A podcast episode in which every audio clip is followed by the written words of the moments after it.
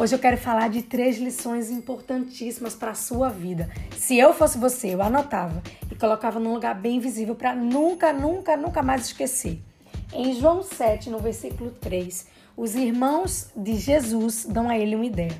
Ele estava na Galileia e eles dizem assim: vai para a Judéia, para que os teus discípulos vejam as obras que fazes. O que eles estavam dizendo é que ali onde ele estava, ele estava muito escondido. E se ele queria ser conhecido publicamente, ele precisava ir para a Judéia. Aí Jesus responde: Olha, o meu tempo ainda não chegou. Sabe o que Jesus está falando aqui? Primeira lição: esteja na agenda de Deus. Jesus só fazia aquilo que o Senhor, o Pai dele, havia determinado. O tempo todo nós vemos nos evangelhos Jesus se recolhendo para orar. E é exatamente naquele momento que ele recebia a programação dos dias, as cidades por onde passar, as pessoas pelas quais orar, curar, libertar. Era isso, Jesus se recolhia para saber a programação de Deus para ele. E você também precisa ter esse tempo com Deus. Já acorde dizendo, Senhor, qual é a tua agenda? O que é importante, o que é prioridade, o que é urgente, o que é que eu vou precisar dizer não para poder cumprir a tua agenda. Em Eclesiastes 3 diz: Para tudo há uma ocasião certa, há um tempo certo para cada propósito debaixo do céu. Portanto, se a gente quer viver a boa, perfeita e agradável vontade do Senhor, a gente precisa se atentar para a agenda, para a programação, para o planejamento de Deus para a nossa vida. Em segundo lugar, acredite no ouro e na unção que o Senhor depositou em você. Nesse mesmo capítulo 7 de João, no versículo 5 diz: Pois nem mesmo seus irmãos acreditavam nele. É, meus amigos, aqui o negócio fica complicado. Não acreditavam em Jesus. Os irmãos que estavam na mesma casa que ele não acreditavam em Jesus.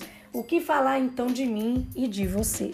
O próprio Jesus disse que o profeta na sua própria terra não tem honra. E foi isso que aconteceu com Jesus. Muitos não acreditavam em Jesus e diziam assim: "Ué, mas ele não é o filho de Maria, o filho lá do carpinteiro, não é, não é esse Salvador, não é esse homem que faz milagres". Pois é. Então, se não acreditaram em Jesus, também não vão acreditar em nós. Mas a pergunta que fica é: Jesus parou por causa disso? Não. Portanto, você também não pare. O que importa é que você Acredite naquilo que o Senhor já colocou em você e já acredita em você. Ele acredita mais em você do que você mesmo. Então, prossiga, a despeito das pessoas não acreditarem e não quererem a unção que há sobre a sua vida. A terceira lição é: não seremos unanimidade e precisamos respeitar e abençoar a entrada e saída das pessoas na nossa vida. Isso aconteceu com Jesus. Está lá em João 6, versículo 66, que diz: Daquele momento em diante, muitos dos seus discípulos recuaram e não mais andaram com ele, porque não acreditavam mais naquilo que Jesus falava. Não havia mais unanimidade de pensamento, de propósito. Então aquelas pessoas deixaram de acompanhar Jesus e isso está tudo bem. Se aconteceu com Jesus, vai acontecer conosco e precisamos respeitar e abençoar e agradecer pelo tempo que cada pessoa esteve conosco. A expectativa das pessoas a nosso respeito é pesada demais, é impossível de dar conta. Eu tenho aprendido na caminhada com o Senhor que o que importa é aquilo que Ele pensa sobre mim, as expectativas dele a meu respeito. Eu já ouvi de que eu tenho muito potencial e que eu deveria ser uma concursada, uma juíza, mas isto não é o que está no meu coração.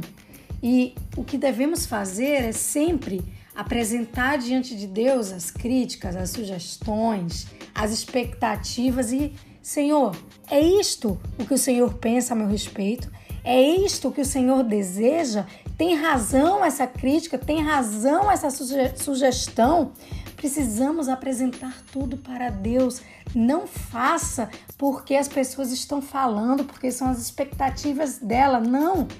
Faça porque está no seu coração, porque Deus colocou e porque Ele disse: faça. Importa, pois, agradar a Deus e não aos homens. As expectativas dos homens são muito pesadas, não vamos dar conta.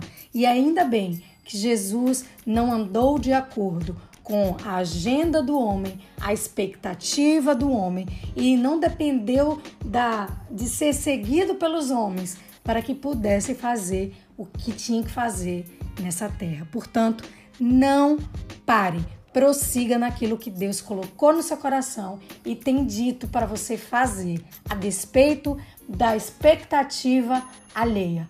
Ande de acordo com a agenda e a vontade de Deus para a sua vida. Que Deus te abençoe.